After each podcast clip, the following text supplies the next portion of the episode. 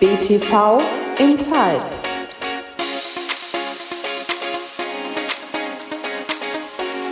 Hallo und herzlich willkommen zu einer neuen Folge von BTV Inside, dem Podcast des Bayerischen Tennisverbandes. Wieder sitze ich hier an der Tennis Base in Oberhaching und beschäftige mich mit der wunderbaren, mit der faszinierenden Welt des Tennis. Das letzte Mal, dass ich hier gesessen habe, hatten wir ein Thema, mit dem ich selber noch nicht so viel zu tun hatte, in das ich aber sehr, sehr spannende Einblicke von meinen Gästen Julia Höhn und Niklas Höften bekommen habe. Denn das war das Thema Inklusion. Wie man Tennis öffnen kann und behinderte Sportler, behinderte Personen in ein Vereinsleben integrieren kann. War wirklich sehr spannend, kann ich jedem empfehlen, gerne nochmal reinzuhören. Unsere Folgen sind auf allen üblichen Streaming-Anbieterdiensten noch verfügbar. Man kann unseren Podcast bei zum Beispiel bei Spotify, bei Deezer, bei Apple Podcasts, überall wo Podcast im Angebot ist, ist auch BTV Inside im Angebot. Alle 14 Tage, immer dienstags, kommt eine neue Folge. Mein Name ist Daniel Mücksch, ich bin Redakteur bei Münchner Merkur und bei der TZ und beschäftige mich dort mit der Welt des Tennis. Ja, heute sitze ich hier im Konferenzraum der Tennis Base in Oberhaching und habe mir wieder zwei Gesprächspartner eingeladen und blicke rüber und sehe schon, dass sie schon mit den Hufen scharren, dass meine Anrede schon fast wieder ein, ein wenig lang geraten ist. Deswegen möchte ich auch keine Zeit verlieren und erstmal wirklich ein herzliches Hallo und guten Morgen. Wir haben nämlich gerade mal kurz nach neun Uhr. Möchte ich erstmal ein herzliches guten Morgen sagen zu Dr. Rainer Wohlmann. Hallo, ich freue mich, dass ich hier bin. Dr. Rainer Wohlmann ist der Leiter der Trainerausbildung im BTV, wird gleich nochmal sicherlich auch sich nochmal persönlich ein bisschen genauer vorstellen können. Und neben ihm, äh, da sitzt Marco Kummer. Ebenfalls, guten Morgen. Ja, guten Morgen. Ja, dann fangen wir doch einfach mal damit an, damit wir gleich wissen, wer hier vor uns sitzt, mit wem unsere Zuhörer die nächsten, ja, ich schätze mal so knappe Stunde teilen werden. Dann möchte ich doch bitte gerne den Rainer gleich mal bitten, dass er sich vorstellt. Ja, das kann ich gern tun. Ähm, man hört es an der Stimme, ich komme nicht aus Bayern, komme zwar aus Süddeutschland, kann es also immer noch nicht verleugnen. Auch nach 30 Jahren, über 30 Jahren nicht. Ähm, ich war in oder bin in vielen Bereichen vom BTV tätig gewesen. Ursprünglich habe ich begonnen mit dem äh, mit dem Lehrwesen hieß es damals. Allerdings war ich dann auch 15 Jahre für den Jugendleistungssport zuständig. Der Wechsel kam dann wieder vor zehn Jahren, wird sich der eine oder andere wundern, warum weg äh, aus dem Leistungsbereich. Ganz einfache Antwort. Man kann sagen, dass Trainer, und das ist ja heute auch das Thema, äh, sehr wichtig sind. Ähm, wird nachher noch mein Kollege drauf zu sprechen kommen was für Erfahrungen wir da im direkten Umgang mit den Vereinen haben. Eine wichtige Dienstleistung des Bayerischen Tennisverbandes und da versuche ich meinen Beitrag zu leisten, indem ich mit Kollegen zusammen die Trainerausbildung im Bayerischen Tennisverband durchführe. Wunderbar, vielen Dank. Und dann überreiche ich gleich gerne an Marco. Ja, vielen Dank. Ja, also der Rainer sagt, er kommt nicht aus Bayern. Dass ich nicht aus Bayern komme, das hört man, glaube ich, noch viel deutlicher. Also ich bin äh, ja Ruhrpottler und jetzt seit fünf Jahren beim BTV als Vereins- und jetzt auch als Trainerberater tätig. Ja, mein Hintergrund ist der, dass ich ja irgendwie auch passend zum Thema über 20 Jahre lang Tennisschulen geleitet habe im Ruhrgebiet und aber immer auch ja irgendwo den Managementbereich ähm, als wichtig angesehen habe und so meine Passion eher irgendwann in diesem Bereich und ja, so war ich in verschiedenen Positionen äh, in Vereinen und äh, in Sportorganisationen unterwegs und wie gesagt jetzt äh, seit fünf Jahren als Vereinsberater Südbayern hier im, ja, im schönen südlichen Bereich des Bundeslandes unterwegs. Vielen Dank und ich freue mich wirklich auf die, wie gesagt, nächste knappe Stunde mit euch und wir haben das ja schon auch ein bisschen verraten, was ja auch aus der Vita der beiden hervorgeht, dass es sehr um die äh, Trainerausbildung, um das Trainerarbeiten, das Trainersein, möchte ich es mal nennen, im Tennis gehen wird. Aber wie üblich bei BTV Insight wollen wir kurz ein wenig plaudern über die aktuellen Nachrichten aus der Welt des Tennis, die in den letzten Tagen sich so ereignet haben. In den letzten Wochen ist es ja so gewesen, dass sie gar nicht mehr so ereignisreich gewesen sind. Das letzte große Ereignis, die US Open, sind ja nun auch schon eine Zeit lang her und die Tennissaison neigt sich so ein wenig dem Ende, was das professionelle Tennis angeht. Zumindest der Erregungszustand des Profitennis wird ein wenig geringer. Aufgepoppt ist gestern Nacht noch die Nachricht, dass Dominik Thiem sich nicht operieren lassen muss am Handgelenk, dann wäre er ja weiter noch monatelang ausgefallen und wäre noch weiter zurückgefallen in der Weltrangliste und hätte sich wieder wirklich einer aufwendigen Operation am Handgelenk unterziehen müssen. Also das fällt weg. Dominik Thiem wird früher als erwartet wieder auf die Tour zurückkehren. Dieses Jahr nehme ich mal an, wahrscheinlich nicht, aber auf jeden Fall wird er wahrscheinlich wieder zu den Australian Open voll angreifen können. Da frage ich doch mal die beiden in der Runde. Dominik Thiem, für euch? Seid ihr angetan Fans? Wie, wie ist eure Meinung zu dem Österreicher? Er ist ja gefühlt jetzt schon relativ lang weg, obwohl er eigentlich eine Zeit lang eine prägende Figur im äh, Herrentennis gewesen ist. Ja, ich persönlich finde, er ist ein guter Typ. Also letztendlich glaube ich, dass er dem Tennissport auch gut tut und ja, du sagst, er ist länger weg, ist aber irgendwie auch noch einer der, der Jüngeren äh, aus meiner Sicht und ja, absolut äh, drin und ja, aus meiner Sicht auch völlig natürlich, wie gesagt, ein absolut positiver, positives Erscheinungsbild für den Tennissport. Und du, Rainer, wenn äh, Alexander Zverev gegen Dominik Thiem spielt, wem drückst du die Daumen? Das ist jetzt eine Fangfrage, oder?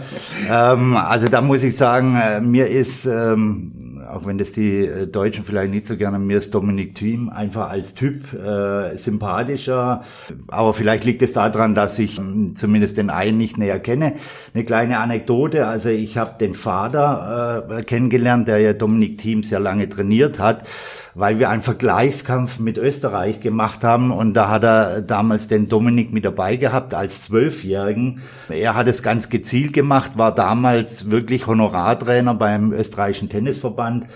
Man sieht, es war durchaus erfolgreich. Ja, das kann man, das kann man so sagen. Und der Vater von Dominik, der Wolfgang-Team, der würde auch gut in diese Runde passen, weil er ja auch eine Tennisschule in Österreich aufgemacht hat und äh, sicherlich da auch aus erster Hand berichten könnte, was es da für Aufgaben gibt. Ja, wir, wir haben es eben schon kurz angesprochen, deswegen habe ich auch gefragt, ob man eher zu Alexander Zverev oder Dominik Thiem halten würde. Eine andere Nachricht kam noch gestern Abend, das will ich zumindest kurz erwähnen, damit wir nicht der Gefahr unterliegen, dass wir es völlig unter den Tisch fallen lassen, dass die Vorwürfe gegen Alexander Zverev bezüglich der häuslichen Gewalt nun von der ATP untersucht werden und damit sozusagen eine offizielle Untersuchung eingeleitet worden ist. Das ist jetzt natürlich kein Thema, das man hier in epischer Länge besprechen werden und auch hier nicht der Rahmen dafür ist. Ich wollte es, wie gesagt, nur kurz erwähnt haben. Da steht Aussage gegen Aussage und wir können alle nur hoffen, dass das bald aufgeklärt wird und in diesem Fall dann wirklich Klarheit besteht. Aber dann lasst uns doch direkt mal zu dem Thema kommen, warum wir jetzt hier zusammensitzen. Der Pressesprecher des Bayerischen Tennisverbandes, der Achim Fessler, hat mir netterweise ein paar Eckdaten zu dem Thema verfasst und ich und er hat es überschrieben mit der Überschrift Alarmstufe Rot gibt es zu wenig Trainer im Tennissport. Da war ich erst ein wenig überrascht. Die Alarmstufe Rot klingt ja immer so negativ und jetzt im kurzen Vorgespräch habt ihr mir beiden aber schon gesagt, dass nein, das so negativ muss man das gar nicht sehen, sondern dass die Alarmstufe Rot auch einfach ein großes Interesse oder einen großen Bedarf symbolisiert. Fasse ich das richtig zusammen, Rainer? Ja, ich denke schon, ähm, man kann jetzt Alarmstufe Rot, das sieht sich so an, wie wenn jetzt das akut das Problem wäre. Aber das Problem besteht seit den Boomzeiten in den äh, 1980er Jahren, in den 90er Jahren. Äh, an bestimmten Stellen äh, in Deutschland, Großstädte, ländlicher Raum muss man etwas trennen, war es immer schon so, äh, dass Vereine nach Trainern gesucht haben. Ähnliche Einschätzung, Marco, oder ist die Alarmstufe Rot berechtigt?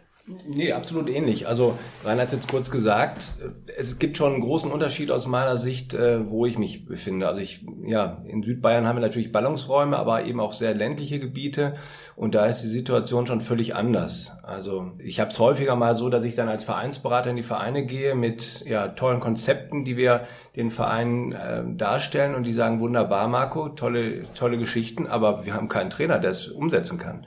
Und das ist natürlich echt schwierig dann und äh, dann ist man auch in so einer Art Sackgasse natürlich. Ja, zu der Ausbildung kommen wir nachher auch nochmal detailliert und werde ich auch genau zuhören. Ich bin ja Betroffener von beiden Seiten, um es mal suffisant zu sagen. Ich war selber, habe ich auch als Tennistrainer eine Zeit lang gearbeitet, habe selber auch sehr viele Tennistrainer erlebt, mit denen ich trainieren konnte. Deswegen werden wir nochmal genau drauf eingehen, wie man eigentlich Tennistrainer werden kann, welche verschiedenen Möglichkeiten es gibt und wie sich das vielleicht auch in Zukunft ein wenig anders gestalten kann. Am Anfang würde mich mal die Frage interessieren von euch, die Frage für euch, welche Rolle spielt aus eurer Sicht der Tennistrainer in einem Tennisverein? Marco, du als deutschlandweit gereister kannst vielleicht da mal von West nach Süd deine Expertise uns zugutekommen lassen. Der Trainer ist der Motor des Vereins. Das ist so ein, ein Slogan, eine Aussage, die auch in vielen Vereinen wirklich absolut zutreffend ist.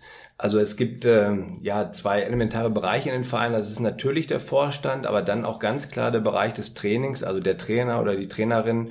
Und da haben wir wunderbar viele positive Beispiele, wo wirklich durch das Engagement des Trainers oder der Trainer eben in den Vereinen, ja, der Verein ja, boomt oder explodiert sogar, also in Form, also in positiver Richtung, ja, dass es ähm, im Bereich der Mitgliederentwicklung echt steil nach oben geht durch dieses positive Engagement. Gibt es denn, Rainer, noch den klassischen Vereinstrainer, wie man ihn kennt, dass ein Trainer sozusagen für einen Verein zuständig ist? Mein Eindruck ist zumindest, dass viele Trainer sich über, dass ein Trainer sich inzwischen oft über viele Vereine streut oder ist das nur eine persönliche Wahrnehmung?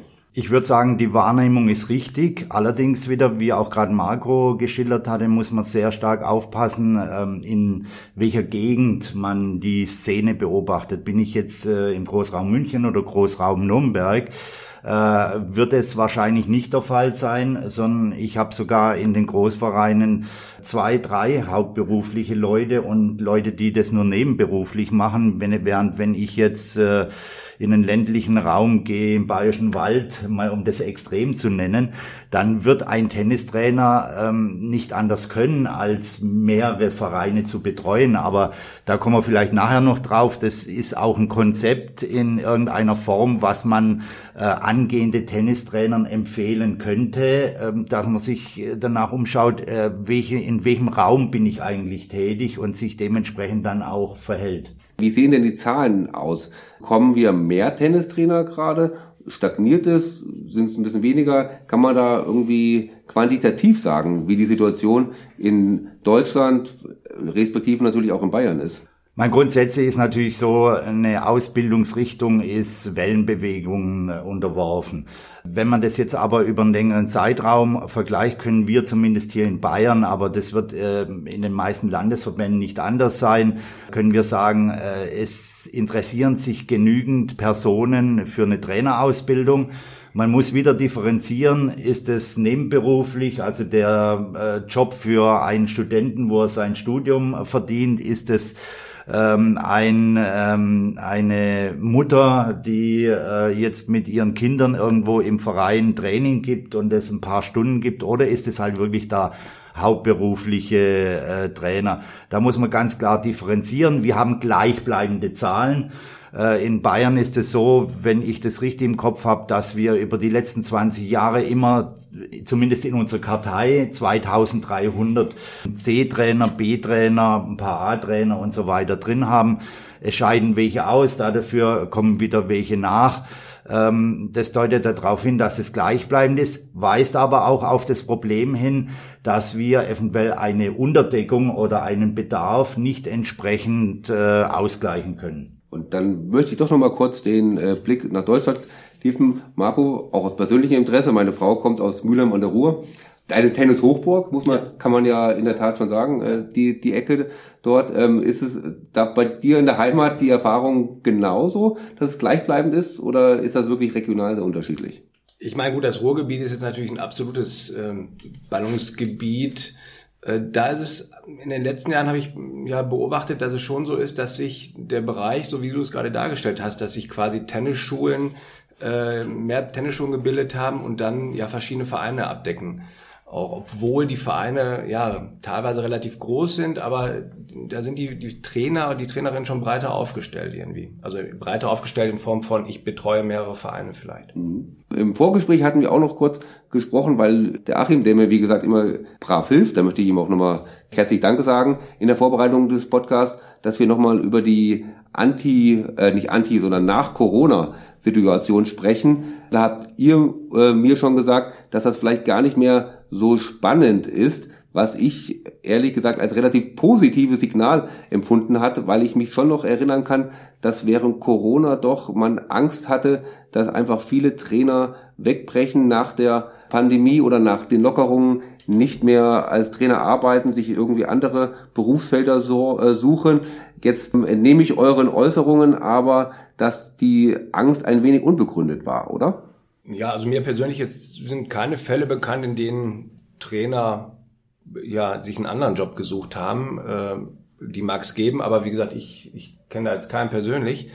Ähm, anderer Punkt ist einfach, dass wir jetzt gerade wirklich eine Welle sehen, die echt nach oben geht. Also das sehen wir auch in den Mitgliederzahlen, äh, das, was uns die Vereine spiegeln, äh, welche Entwicklung die Mitgliederzahlen genommen haben und eben auch durch Gespräche mit Tennistrainern, Tennisschulen, dass die wirklich ja, am oberen Limit unterwegs sind, also in der Anzahl der Trainingsstunden, die pro Woche gegeben werden. Also der Bedarf ist ja sehr groß aktuell, ähm, hat sicherlich damit zu tun, dass sich viele an den Tennissport zurückgeändert haben, dass unser Tennissport in dieser Corona-Zeit als einer der Gewinner offensichtlich, wenn man das so sagen kann, herausgeht, äh, aus verschiedenen Gründen. Ja, also da geht die Kurve gerade aktuell nach oben. Da sind wir schon dabei.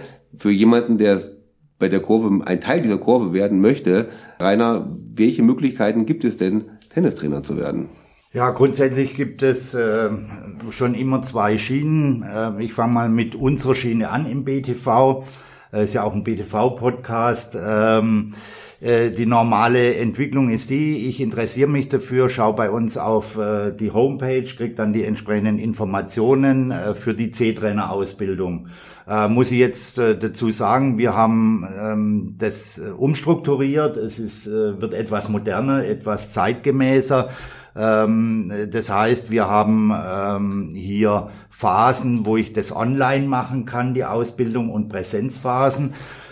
Der Start ist eine Sichtung, äh, kann ich mich anmelden, ähm, äh, muss bestimmte Grundvoraussetzungen erfüllen, dann komme ich in die C-Trainer-Ausbildung, die verschiedenen Phasen rein. Das ist auch das Gros der Personen, die wir ausbilden. Hier liegt der Schwerpunkt in den Verbänden eindeutig auf der Nebenberuflichkeit. Darüber hinaus wenn jemand das weitermachen will, äh, haben wir die B-Trainer Breitensportausbildung oder die B-Trainer Leistungssportausbildung. Das hängt sehr stark von seiner Tätigkeit ab. Also wie ähm, bin ich mit dem äh, Bereich Tennistrainer, ähm, wie setze ich mich damit auseinander? Das kann wieder nebenberuflich sein, auch auf einem höheren Level. Aber ein Teil davon macht es auch hauptberuflich. Wenn es dann noch weitergeht, die A-Trainer-Ausbildung, die aber sehr stark leistungssportlich orientiert ist.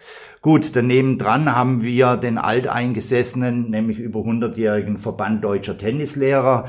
Ähm, ich sage immer in meinen Ausbildungen, äh, wenn ihr äh, euch für Tennistrainer interessiert, vor allem hauptberuflich, macht möglichst viele Ausbildungen stellt euch breit auf. Jede Ausbildung hat seinen Vorteil, aber auch vielleicht seinen Nachteil und ihr müsst euren Weg suchen ähm, aus dem Dickicht. Da wende ich mich einfach an den Verband Deutscher Tennislehrer. Es gibt sehr häufig welche, die bei uns anfangen äh, und eventuell dann zusätzlich noch die staatlich geprüfte Ausbildung machen. Gibt es denn noch, das kenne ich noch, die Möglichkeit über ein Studium auch Tennistrainer zu werden? Ich habe damals Sport studiert und konnte, glaube ich, dann innerhalb des Sportstudiums Tennistrainer werden. Das ist natürlich eine Nische, aber ich frage sozusagen, ob es meine persönliche Karriere heute noch möglich wäre. Im begrenzten Umfang, also seit äh, Bologna und seit Bachelor- und Masterstudiengängen haben wir da Riesenprobleme. Früher war das alles klar geregelt. Da haben die Leute ihr Schwerpunktfach gemacht und es wurde dann angerechnet. Heute äh, muss ich äh, im Endeffekt mich mit jedem Verantwortlichen in den Unis unterhalten oder das klären, was macht ihr da eigentlich, äh, wie kann man das anerkennen. Ähm, die Antwort ist, äh, das ist so ähm, verschwommen, die ganze Situation, dass diese Möglichkeit, eine Lizenz zu erwerben über die Uni-Ausbildung eigentlich so gut wie nicht gegeben ist. Gibt es denn, oder muss ich mich, fangen wir mal so rum an, muss ich mich entscheiden, ob ich mich eher dem Leistungssport oder dem Breitensport zugehörig fühlen muss, um, äh, wenn ich als Trainer starte, oder erfolgt das eher erst im Laufe der Jahre, wenn man wirklich konkret gearbeitet hat? Äh, grundsätzlich muss mich irgendwann entscheiden, das liegt aber mehr an den Rahmenrichtlinien des DTB und des, des DOSB. Ähm, wir versuchen die Leute dahingehend zu bringen, äh, dass äh, diejenigen, die eine höhere Spielstärke haben, also bessere LK haben, äh, nicht sich von vornherein für die Leistungssportschiene entscheiden, ähm, weil das sowieso auf C-Trainer-Ebene alles verschwommen ist. Und wir sagen, überlegt euch, mit welchen Leuten macht ihr Training? Macht ihr mehr im Bereich äh, der Talenten, der Talente, der aktiven ähm, Jugendspieler, der Mannschaften auf mittlerem Niveau? Macht ihr da mehr Training oder habt ihr mehr äh, Freizeitspieler, die äh, nicht unbedingt an der Wettkampfrunde teilnehmen, sogenannten Breitensport, wobei das auch sehr verschwommen ist und da danach macht dann eure Trainerausbildung. Wenn das dann notwendig ist, äh, dann würde ich mich eher ähm, auf B-Trainer-Ebene entscheiden. Gehe ich da in Richtung äh, Breitensport, gehe ich in Richtung Leistungssport, aber selbst da muss man die Warnung aussprechen, überlegt, mit wem ihr Training macht, in welchem Verein ihr seid. Ist es wirklich Leistungssport oder ist es eher Freizeit-Breitensport? Und Marco, ich kann mir zumindest vorstellen, dass auch sehr entscheidend ist, mit welcher Altersgruppe man sich dann vordringlich beschäftigen möchte, oder? Ich bin selber Vater von drei Kindern. Ich glaube, dass es manchmal dann doch eine andere Herausforderung ist, wenn man zum Beispiel mit ganz kleinen Kindern Tennistraining macht, wenn man mit heranwachsenden, mit pubertierenden Teenagern Tennistraining macht oder dann auch äh, mit Erwachsenen, womöglich auch mit Älteren, oder? Die Altersgruppe ist schon, spielt schon eine große Rolle, oder? Ja, absolut. Also da kann ich natürlich auch aus eigener Erfahrung schon äh, ein bisschen berichten. Aber letztendlich ist das ja die Herausforderung eines Vereinstrainers. Ja, dass ich diese unterschiedlichen Altersklassen in der Regel in den Vereinen habe. Also wenn die Vereine zumindest gesund aufgestellt sind und ähm, ja, da letztendlich, klar, hat dann jeder irgendwo seine Schwerpunkte oder so. Im Laufe der Zeit entwickelt man dann schon ja vielleicht mehr Kompetenzen für die eine oder die andere Altersklasse. Ganz klar. Also wir haben auch Trainer und Trainerinnen, also das sind dann aber häufig tatsächlich eher Trainer, die sagen, ja, mit äh, Vorschulkindern, also das ist ja das, was auch im BTV, im DTB in den letzten Jahren gerade durch das Talentinos-Konzept ja ähm, schon stark gepusht wurde ja, dass sie dann sagen, ja, das ist nicht so mein Gebiet, da kann ich nicht so ähm, mitarbeiten. Und das ist auch ehrlich und wahrscheinlich auch besser, als wenn ich es dann trotzdem mache und letztendlich das alles irgendwie scheitert oder negative Auswirkungen hat. Ist es denn leichter oder vielleicht in manchen Bereichen auch schwieriger, wenn man selber ein guter Spieler, womöglich auch viele Turniere, auch in den Ranglisten ganz gut gestanden hat, äh, dann Trainer zu werden? Oder würdet ihr eher sagen, nee, manchmal ist es vielleicht auch einfacher, wenn man unbedarfter das Trainerdasein anstrebt? Also ich glaube, dass von Trainern häufig schon eine gute oder hohe Spiel, eigene Spielfähigkeit gefordert wird. Ich meine, letztendlich ist es dann natürlich, wenn es um Einzeltraining geht, auch schon entscheidend, dass ich als Trainer den Ball äh, dementsprechend kontrolliert zurückspielen kann oder dahin spielen kann, wo er hin soll. Und wenn ich einfach überfordert bin und meine ja, Möglichkeiten limitiert sind, dann, dann wird es dann natürlich irgendwo schwierig. Ähm, allerdings, wenn wir über den Freizeit- und Breitensport sprechen, dann glaube ich, dann sind ganz andere ja, Eigenschaften und Kompetenzen gefragt als die der hohen Spielfähigkeit. Zum Beispiel? Ja, Empathie, also auch die, ich meine, letztendlich ähm, habe ich mir auch früher schon immer so als Trainer gedacht, ja, der der ehemalige Profispieler, der neben mir auf dem Platz steht und äh, unterrichtet, weiß der denn überhaupt um die Probleme des Anfängers gerade, das, weil er jetzt nach ja, acht Stunden immer noch nicht die Vorhand äh, irgendwie Cross spielen kann. Also ähm, aus eigener Erfahrung, wenn man äh, vielleicht da ja selbst nicht so talentiert war, ist es da vielleicht leichter, sich reinzudenken. Aber das ist jetzt meine theoretische oder meine eigene Sichtweise darauf. Äh, bist du da auf Marcos Seite, Rainer?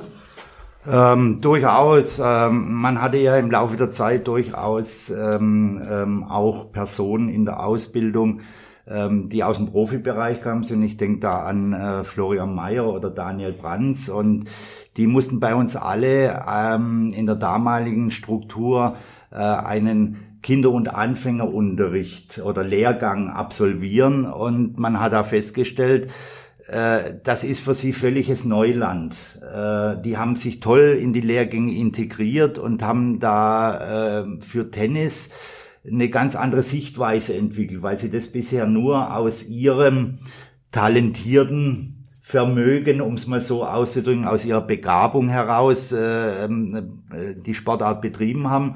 Und plötzlich sind sie mit einfachsten Problemen, äh, ähm, haben sie zu tun gehabt, die für sie durchaus schwierig waren zu, zu klären und zu lösen in irgendeiner Form. Haben sie aber gelöst. Ja, kann man durchaus sagen. Also äh, hing natürlich jetzt immer davon ab, äh, wie so die persönliche sportliche Karriere verlaufen ist und welchen Weg sie da eingeschlagen haben.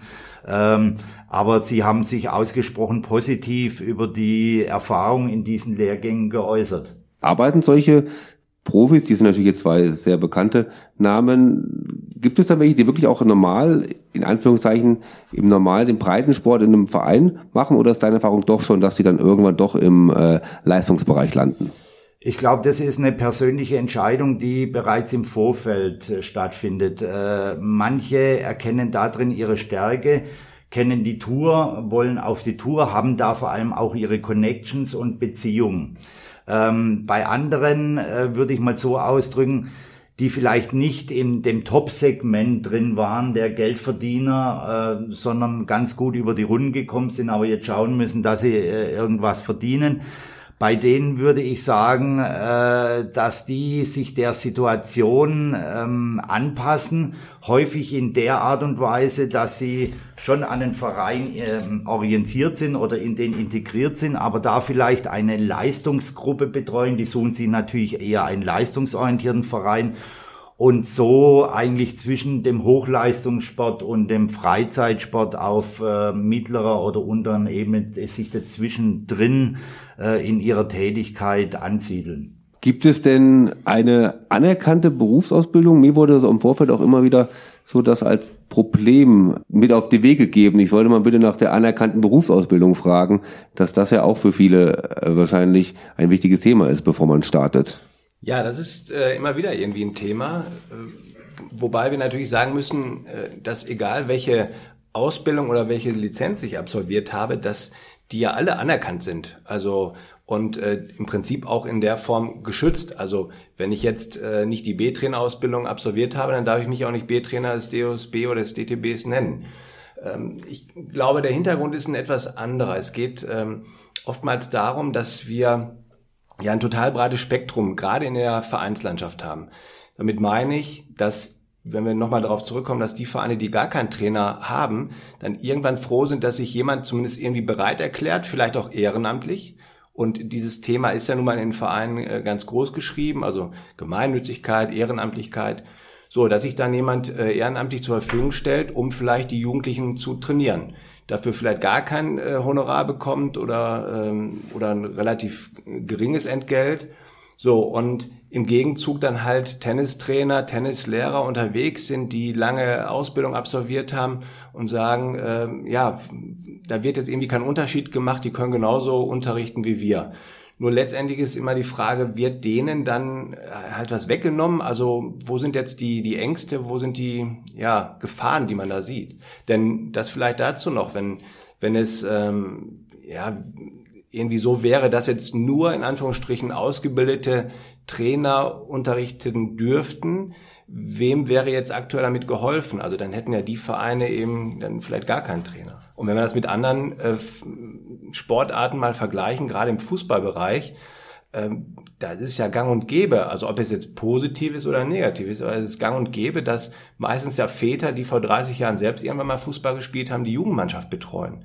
Das wird sicherlich nicht überall so sein, aber äh, das ist ganz häufig der Fall tatsächlich. Ja, absolut, glaube ich, auch gerade am Anfang, dass man da einfach denjenigen den Spaß am Spiel, den Spaß am Tennis äh, vermitteln sollte und so zumindest meine laienhafte Einschätzung, dass das ja natürlich auch jetzt nicht mit einer anerkannten Berufsausbildung sofort einhergehen muss. Wahrscheinlich eher später dann, oder? Das Thema Beruf und wo fängt es an? Wo ist es dann für den einen oder anderen irgendwann Beruf oder halt nur Hobby? Du hast gerade auch mal selbst gesagt, dass du auch als Trainer mal tätig warst während des Studiums. Und das ist ja auch eine wunderbare Geschichte für die Studenten und Studentinnen.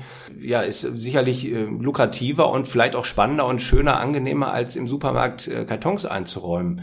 Äh, wobei das auch eine wichtige Aufgabe sicherlich ist. Aber äh, dann ist das Thema vielleicht für denjenigen irgendwann durch. Äh, das war dann Nebenverdienst und ein anderer ist sein ganzes Leben lang Tennislehrer, was absolut auch anerkennenswert ist und der hat sich dann Business da vielleicht aufgebaut. Also so ist dieser Spannungsbogen da völlig breit aufgestellt. Ne? Ja, da kann ich vielleicht nur mal kurz aus eigener Erfahrung nur berichten. Das ist absolut so gewesen. Ich habe ja in dieser Zeit während des Studiums relativ viel Tennis gespielt, auch ähm, Turniere gespielt und auch auf dem, in der Rangliste einigermaßen gut vertreten äh, gewesen, weit weg vom Profi-Dasein, aber zumindest bin ich, habe ich auf, auf einigen Turnieren gespielt und da kann ich nur jedem empfehlen, dass man es dann durchaus testen sollte, das Training, weil ich habe schon festgestellt, dass für mich manches Training, zumindest in dieser in der damaligen Lebensphase, nicht unbedingt das äh, gewesen ist, was ich mir vorgestellt habe, weil man natürlich mit auch mit anderen Problemen, wenn man die kleinen Kinder zum Beispiel trainiert, zu tun hat, als man sich das als aktiver Turnierspieler dann ungefähr vorstellt. Also nicht jeder Verein bietet dann irgendwie eine Leistungsgruppe aus 16-Jährigen, die irgendwie ambitioniert träumen davon, irgendwann Profi zu werden und der totales hartes Training angehen. Ich glaube, ich habe damals immer mal gesagt, man ist auch in, in gewisser Form ein Kindergärtner in der Zeit. Und äh, heute kann ich, könnte ich mir das zum Beispiel viel, viel eher vorstellen, weil ich natürlich auch einfach äh, privat als dreifacher Vater in einer anderen Situation bin. Aber ähm, das war zumindest eine Lehre aus der Zeit, dass ich sage, man muss das probieren und testen, ob es dann was für einen ist. Das spricht ja auch ein bisschen für eure These, wenn ich euch richtig verstanden habe, dass es halt, dass man es halt immer überlegen muss, in welche Phase passt es gerade rein und ähm, mache ich es hauptberuflich, mache ich es nebenberuflich, wie stelle ich mir das selber vor? Also ich nehme bis jetzt mit, dass es da keinen Kardinalsweg gibt, sondern dass es sehr, sehr individuell ist. Oder ich sehe euch nicken, es scheint zumindest so zu sein. Ja, mein, auf jeden Fall ist es so. Ähm, äh, ich glaube auch das, was du angesprochen hast, ist unheimlich wichtig. Äh, dass jeder Trainer muss äh, seine, seinen eigenen Weg finden und das ist vielleicht auch vielen Trainer und Trainerinnen überhaupt nicht klar. Äh, natürlich hängt es sehr stark von den Umgebungsbedingungen ab, in denen ich äh, mich befinde. In meiner Le äh, von meiner Lebenssituation hängt es ab. Grundsätzlich ist es aber natürlich auch so, ähm, um nochmal vielleicht da zurückzukommen auf das Problem. Äh, in anderen Sportarten ist es zum Teil viel besser geregelt. Ähm, äh, da, singt, da sendet die Sportart Tennis und die ähm, Verbände und internationalen Institutionen eigentlich das falsche Signal aus. Im Tennis sieht so aus, dass 50 Prozent, reine Schätzung, ähm, der Trainer, die auf, im Weltklassebereich auf der Tour sind, keine Trainerlizenz haben. Äh, in anderen Sportarten, nämlich in Fußball, wissen wir ja, äh, muss ich äh, erste, zweite, dritte Liga, muss ich den Fußballlehrer haben, sonst darf ich die Mannschaft nicht offiziell trainieren. Das ist eine Botschaft nach außen, die sehr ungünstig ist. Also ich kann, wenn ich ein bisschen spielen kann, kann ich mich auf ein Blatt stellen und ich war ein guter Spieler und dann kann ich auch Kinderunterricht machen. Das war ja das, was du angesprochen genau. hast. Ja. ja. Ähm, äh, und, und so scheint es auch zum Teil in den Vereinen gehandelt zu werden. Also äh, das war sehr lange war es Usus, dass äh, ein guter Spieler letztendlich ein paar Stunden bekommen hat im Sommer und hat gespielt. Heißt so gut Deutsch, jeder kann Tennistraining machen. Vordergründig eine positive Botschaft für die, die es wirklich könnten. Ähm, äh, an zweiter Stelle natürlich eine sehr negative Botschaft. Und jetzt komme ich auf das, was du am Ende gesagt hast. Die Leute haben häufig keine Vergleichsmöglichkeit. Durch das, dass Trainermangel ist, äh, äh, sind die Vereine froh, dass sie einen Trainer überhaupt haben. Im großstädtischen Bereich ähm, äh, hab bin ich froh, dass ich eine Stunde bekomme. Da kann ich nicht wechseln, weil es heißt, ich bin voll und so weiter.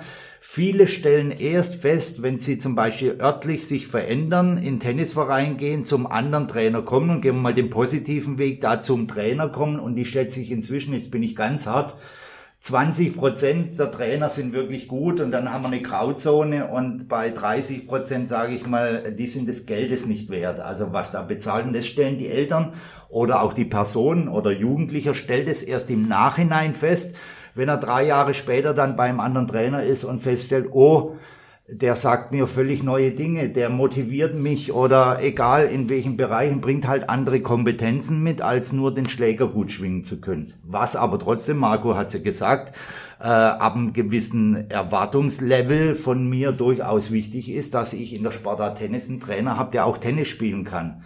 Das in anderen Sportarten, ein Fußballtrainer schlägt nicht die Flanken, ja, ein, ein Volleyballtrainer macht keinen Block oder so. Im Tennis, wenn ich da individuell was machen will, muss ich auf dem Blatt stehen. Das sollte man nie vergessen. Einfacher würde es ja vielleicht auch werden, wenn man sich gegenseitig ein wenig besser austauschen könnte, die Trainer untereinander. Ähm, gibt es da irgendeine Möglichkeit, dass sich ein Trainer hier aus im Oberbayerischen mit dem Trainer aus Franken irgendwie connected? Gibt es da Ambitionen oder gibt es da schon vorhandene äh, Schnittstellen, wo man sagen kann, nee, es gibt, das ist eine, ein Forum, ein Blatt, eine Plattform, wo sich Trainer austauschen können? Ich würde sagen über die sozialen Medien, aber das ist jetzt nicht tennisspezifisch gedacht. Das ist sicherlich vielleicht eine Möglichkeit, da mal drüber nachzudenken. Wobei, so gerade auch in dieser Corona-Zeit, was wir, wir haben das in verschiedenen Foren mit äh, beobachtet, ähm, ja, da, da wurde sich schon positiv ähm, ausgetauscht. Aber ähm, da hatte dann auch mal ein Trainer dann einen Kommentar gesagt, äh, liebe Leute, ist alles schön und gut und aber wenn Corona vorbei ist und ich mit meinen Spielern auf einem Turnier bin, äh, dann drehe ich dem einen Trainer den Rücken zu und dann kann es sein, dass der sich schon an meinen Schüler ranmacht und da wieder angeht. Also es ist, ich, es ist eine individuelle Geschichte und ähm, ja, das Trainer-Dasein ist vielleicht eine One-Man-Show auch ganz häufig, also wie der Tennissport ja auch häufig der Fall ist. Und es sind alles Individualisten und äh, ja, also unterwegs und ich glaube, dieses Vernetzen, Connecten ist schon relativ schwierig aus meiner Sicht. Da muss man ja auch ehrlicherweise sagen, dass die Konkurrenz ja auch nicht gerade klein ist. Ähm, Kenne ich auch hier doch von einigen Beispielen aus München, dass dann doch auch um die Plätze auch bei den größeren, mittleren, großen Vereinen härter gekämpft wird. Also dass da, da jeder Trainer seinen Platz sichern möchte. Kollegialität in allen Ehren, aber für, wenn es wirklich die der Lebensunterhalt ist, den ich damit bestreiten muss, muss ich natürlich auch sehen, dass ich mich selber auch absichere. Klar, es ist ein Business dann irgendwann für denjenigen, der davon leben muss. Und das ist eine Unternehmereigenschaft, äh, wie es in anderen Bereichen auch der Fall ist. Und ähm, ich meine, solange man fair bleibt und, und äh, ja, kollegial miteinander umgeht, äh, das muss ja jeder für sich dann selber entscheiden. Also ich glaube nicht, dass da die Tennisszene oder die Tennislehrer irgendwie ähm, anders aufgestellt sind als ja, Menschen aus anderen Bereichen. Und wenn ich jetzt nochmal, um nochmal konkret zu werden, als guter Clubspieler mir überlege, ob ich vielleicht dann doch mal Tennistraining geben will, aber natürlich auch mit einer gewissen Grundlage, dann hätte, würde ich ihm jetzt raten, ihr könnt mich gerne berichtigen, wenn das falsch wäre, ja, mach doch mal den, Dreh, äh, den C-Schein beim BTV und schau mal, ob das was für dich ist. Dann danach wirst du schon ungefähr wissen, ob das eine Schiene ist, die dir liegt oder, oder nicht. Oder würdet ihr einen anderen Weg starten? Nee, absolut. Ähm, ich gehe noch einen Schritt weiter. Ähm, die Vereine, und das wird ähm, ja vom Vereinsservice angeboten, der Junior Club Referent, also wenn ich noch relativ jung bin, weil ich kann, das sollte eigentlich die Trainerausbildung erst ab 17 machen, weil die Lizenz kriege ich dann erst ausgestellt, wenn ich volljährig bin dann wäre es sinnvoll, wenn die Vereine da interessierte ähm, Jugendliche im Endeffekt zu den Lehrgängen oder den Maßnahmen äh, bei uns im Vereinsservice schicken, weil da schon die Jugendlichen eigentlich erkennen, ähm, das ist was für mich, das ist nichts für mich und dann vielleicht die Entscheidung viel zielgerichteter fällt. Und der Verein hat gleichzeitig den Vorteil, er hat in einem bestimmten Segment Helfer, äh, die den arrivierten Trainern oder vielleicht auch äh, nur dem C-Trainer, der aber im kleinen Verein da das mal unterstützen kann. Und dann würde ich einfach mal den ähm, Jungs und Mädels oder auch den Eltern empfehlen, die Ausbildung zu machen. Die ist nebenberuflich ausgerichtet.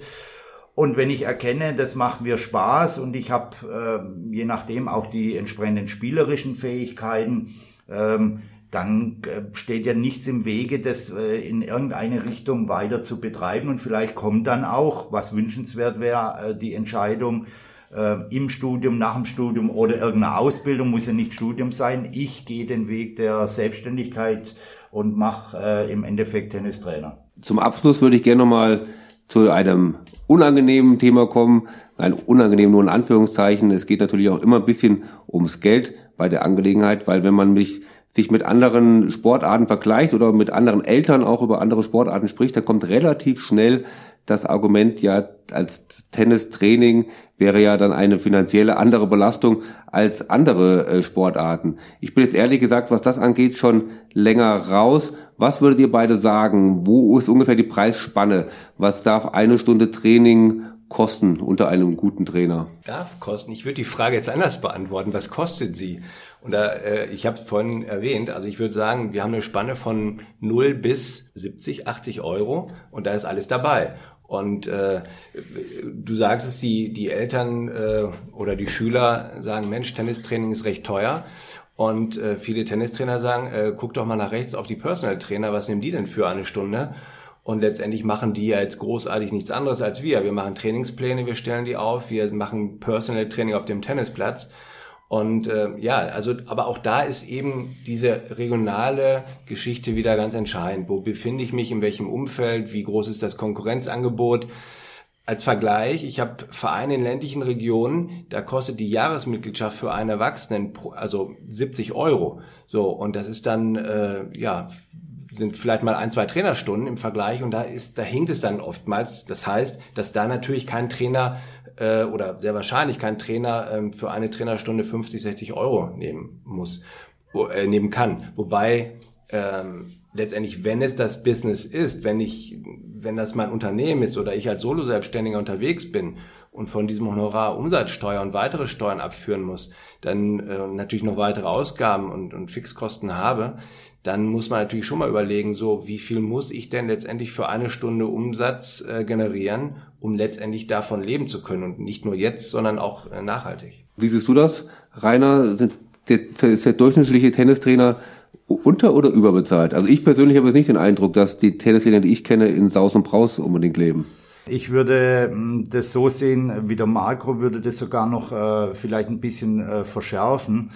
Äh, grundsätzlich haben wir das äh, Problem ja, und da bin ich dann gesellschaftspolitisch in der Pflege, wir haben das im Freizeitbereich, äh, verschiedene Bereiche sind, wenn man es mal genau nimmt, eigentlich unterbezahlt im Vergleich zu anderen. Nichts gegen die Handwerker oder Handwerkerleistung kann sich jeder überlegen, äh, was er da auf die Stunde nicht vom Meister, sondern vom äh, Gesellen bezahlt. Und wenn man das vergleicht eigentlich mit einem Tennistrainer, dann ähm, äh, hat sich da in den letzten äh, 20 Jahren zu wenig getan. Und gerade im ländlichen Bereich äh, muss man sich die Frage stellen, ab welchen Bedingungen das wirklich eine attraktive Berufsaussicht ist. Äh, und da muss man sicherlich auch äh, bessere, oder wir versuchen das auch irgendwo, bessere Konzepte zu erstellen dass hier ähm, jemand, äh, Marco, du hast es vorhin äh, gesagt, dass das jemand als Business erkennt, aber ähm, das insofern erkennt, dass man halt nicht nur auf dem Blatt steht mit einem ähm, Kübel Bälle und Bälle rüberspielt, sondern ich bin Geschäftsmann und ich muss dementsprechend äh, um die Absicherung mich sorgen. Ich muss aber auch die Konkurrenz aus dem Wege schlagen und sowas machen. Äh, da typische Tennistrainer mit der Einzelstunde, wo es teuer wird, äh, ist da nicht die Lösung, sondern es müssen andere Konzepte her, auch für die Trainer. Ähm, ich muss größere Gruppen haben, so dass ich nämlich auf das äh, Budget für die Stunde von 80 Euro komme im, im Durchschnitt.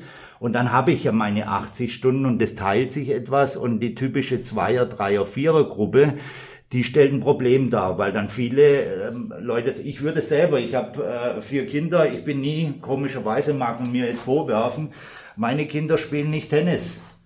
Ähm, hat Meine aber, auch nicht. Ja, hat aber einfach den Hintergrund, das muss man ganz kritisch sagen, ähm, Großstadt München, äh, nicht nur ein Kind, mehrere Kinder. Meine Kinder betreiben Sport, aber ganz andere Sportarten, die einfach dann kostengünstiger sind. Wenn es aber vielleicht einen Verein gegeben hätte, der ein anderes Angebot macht, äh, eine Großgruppenangebot, äh, ein Vereinskonzept und da äh, sagen mir die Kollegen, da gibt's auch noch große ähm, Probleme oder Marco könnte da besser berichten davon, dass halt viele Vereine nicht nur in Trainerschaft, sondern allgemein auf dem Stand der 70er, 80er Jahre sind. Da muss ich viel tun, damit es attraktiver wird. Aber das ist doch schon mal ein, zumindest ein Ausblick, dass wir da gute Chancen drin sehen, oder? Marco, du bist schon nochmal angesprochen worden. Da scheint es ja, da gibt es ja bestimmt Konzepte und Ideen, wie man da die Zukunft auch gestalten kann. Ja, die gibt es. Also nicht nur die Zukunft, sondern auch das ja hier und jetzt. Und äh, diese Konzepte sind häufig auch erfolgreich. Das sehen wir, das spiegeln uns die Vereine, das spiegeln uns die Trainer. Und das heißt nicht, dass wir jetzt als Vereinsberater und Trainerberater rausgehen und sagen, äh, Vereine hört uns zu und wir sagen euch, äh, wie dann alles besser wird. Ähm, das ist natürlich ein Coaching, was wir anbieten und auch durchführen. Und letztendlich müssen die Verantwortlichen in den Vereinen ähm, ja selbst in die Strategie und in die Umsetzung natürlich gehen. Aber äh, da sehen wir, dass Vereine, die einigermaßen zeitgemäß aufgestellt sind und auch ja nicht nur andere Sportarten als Konkurrenz sehen, sondern das allgemeine ja geänderte Freizeitverhalten, das das große Freizeitangebot und das ist egal, ob wir uns jetzt in der äh, Alpenlandschaft äh, bewegen. Da sagt mir jeder Verein, wir haben ein riesiges Freizeitangebot. So in München sagt mir natürlich auch jeder Verein, es ist ein riesiges Freizeitangebot.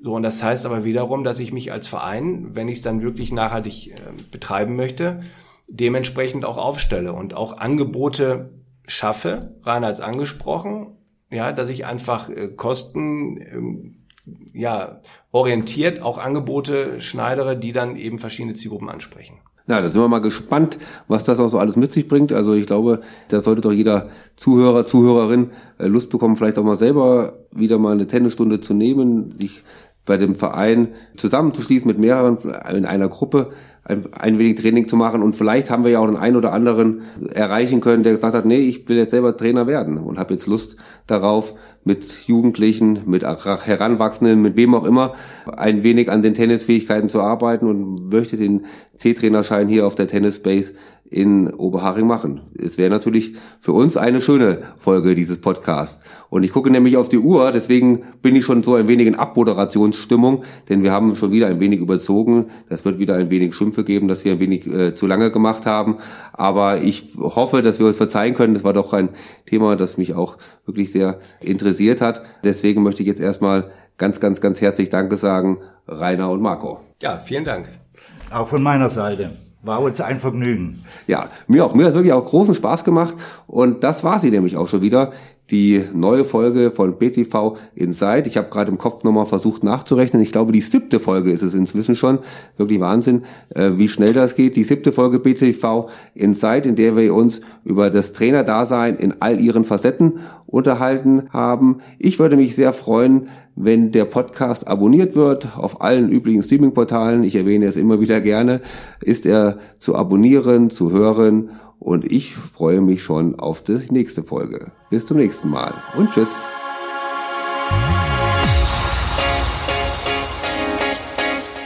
BTV Inside.